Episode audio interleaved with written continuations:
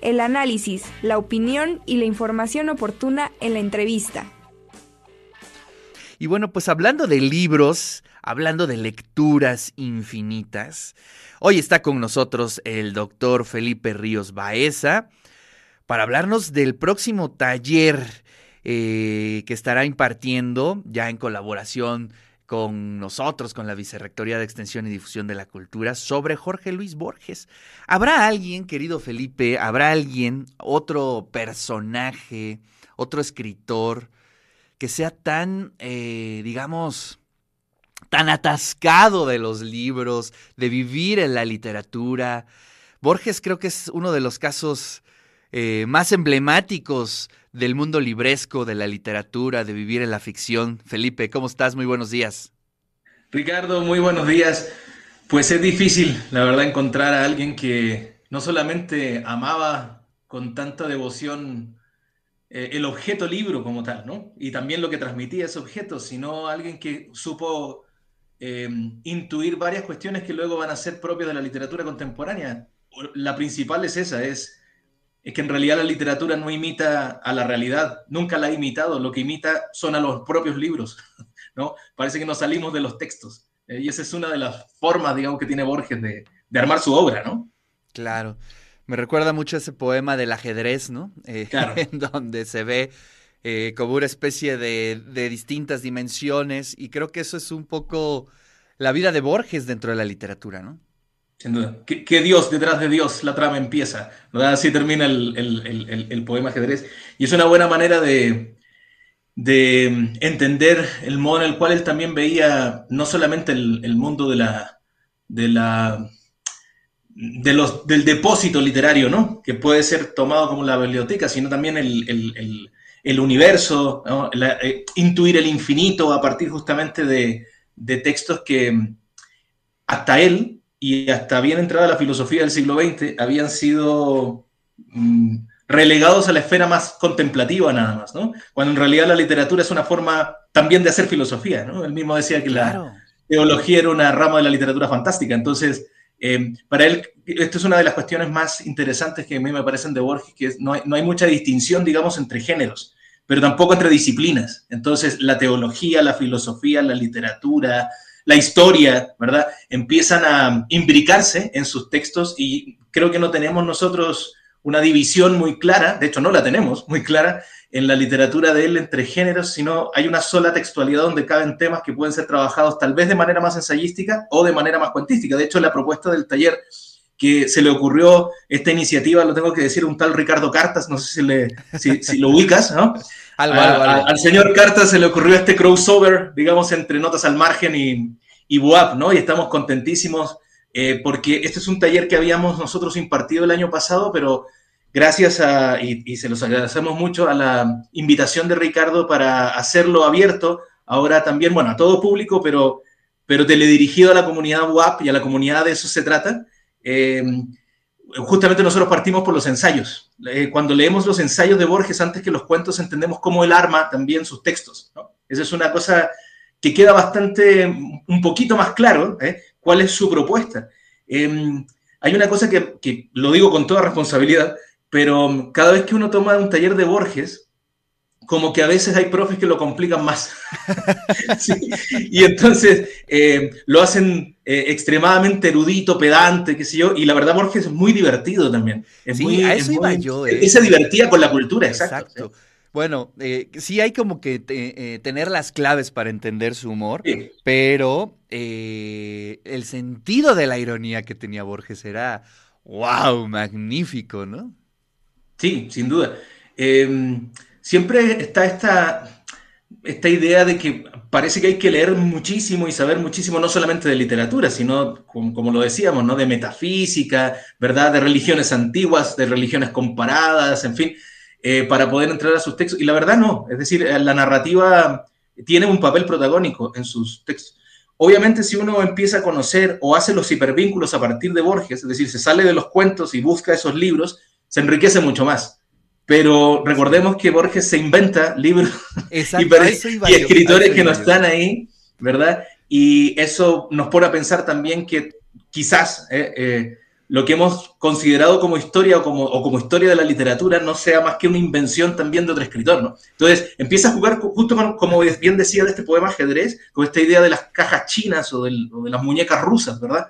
Eh, nunca mejor planteado como las ruinas circulares, ¿no? O la biblioteca de Babel, que son cuentos que vamos a revisar, pero ya al final, o sea, llegaremos a esos cuentos, primero vamos a, hacer unos eslabones intermedios para, para que sí, entonces sí desemboquemos y entendamos qué es lo que quería hacer allí, ¿no? Pero es este juego del vértigo del, infinito, digamos, que él lo plantea, pero pensemos que, su obra, eh, toda su obra se escribe antes de los años 40, ¿no?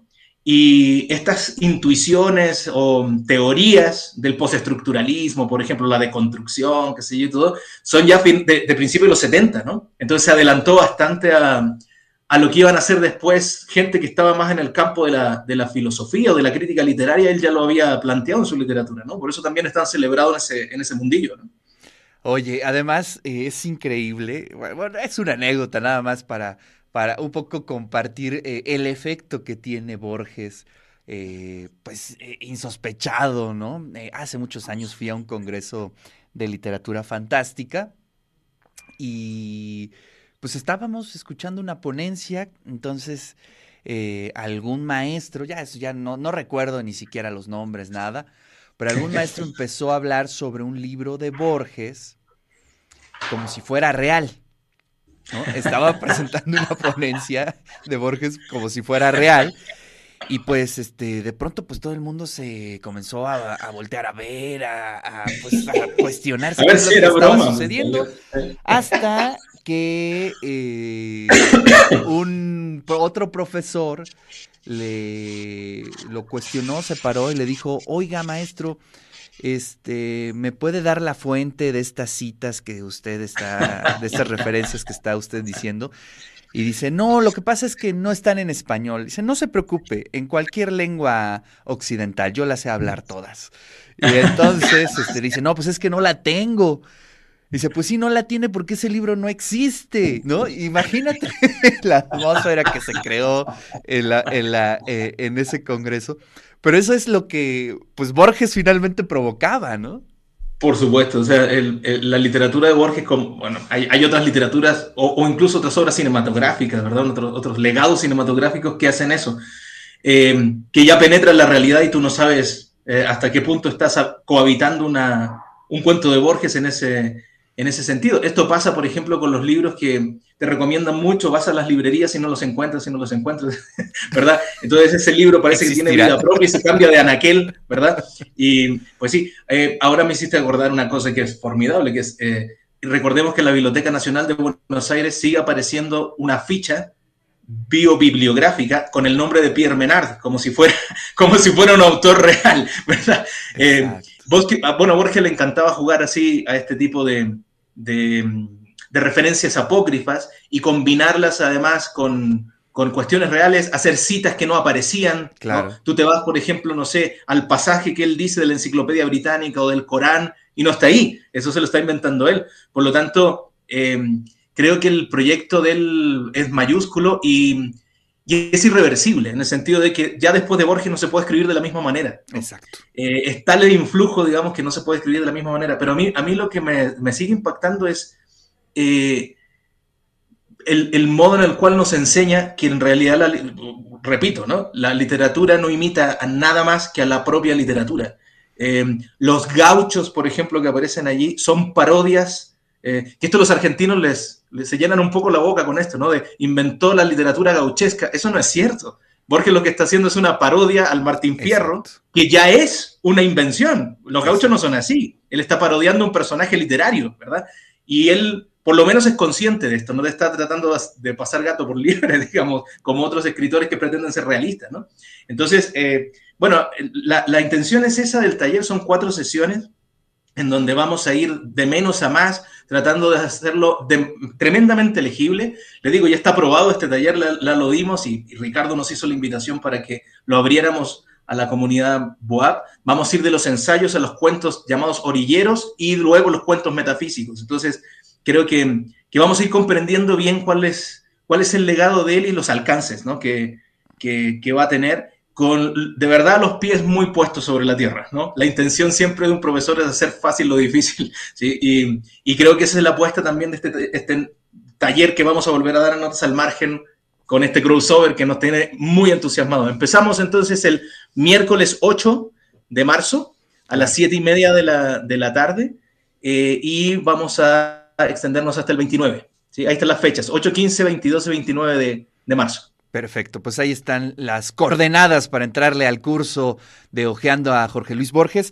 Oye, eh, bueno, hay que recordarle a la audiencia que efectivamente, digamos, la comunidad WAP, los seguidores de, de eso se trata, van a tener aproximadamente un 40% de descuento, ¿no? En, esta, en este curso digamos que queda una cuota de 650 pesos, que si usted la divide entre cuatro, pues quedaría prácticamente en 150 pesos cada sesión, lo cual es maravilloso. Está muy accesible. Así es que escríbanos, escríbanos aquí también en el 22 25 54 6163, 22 25 54 6163, para todos los que les quieran entrar al curso de Ojeando a Jorge Luis Borges, pues aquí los podemos eh, canalizar para que vayan al curso. Vale muchísimo la pena. Obviamente yo me voy a inscribir. Eso. Porque me hace falta una muy buena relectura de Borges. Y además, tengo que decirlo, el doctor Felipe Ríos es un excelente profesor. Fue mi profesor, así es que siempre es muy, muy, muy padre estar contigo ahí charlando de literatura. Así es que, bueno, pues ya saben, comuníquense. Ahí están eh, el correo electrónico que es eh, cursos, perdón, arroba notasalmargen.com.mx o también aquí en el 22 25 54 6163. Felipe, pues muchas gracias. Eh, te mando un fuerte abrazo. Y bueno, pues a seguir leyendo a Borges. Al contrario, Ricardo, muchas gracias por la oportunidad. Y bueno, escríbanos cursos arroba notasalmargen.com.mx eh, síganos en nuestras redes y no se les olvide que estamos cada mes en, en el podcast. Búsquenos como NAM Podcast, NAM Podcast, ¿sí? Y ahí vamos, siempre tenemos, digamos, ofertas de, de los talleres y conversaciones, ¿no? Con, con, con todos ustedes. Un gusto. Muchas gracias. Gracias, Felipe.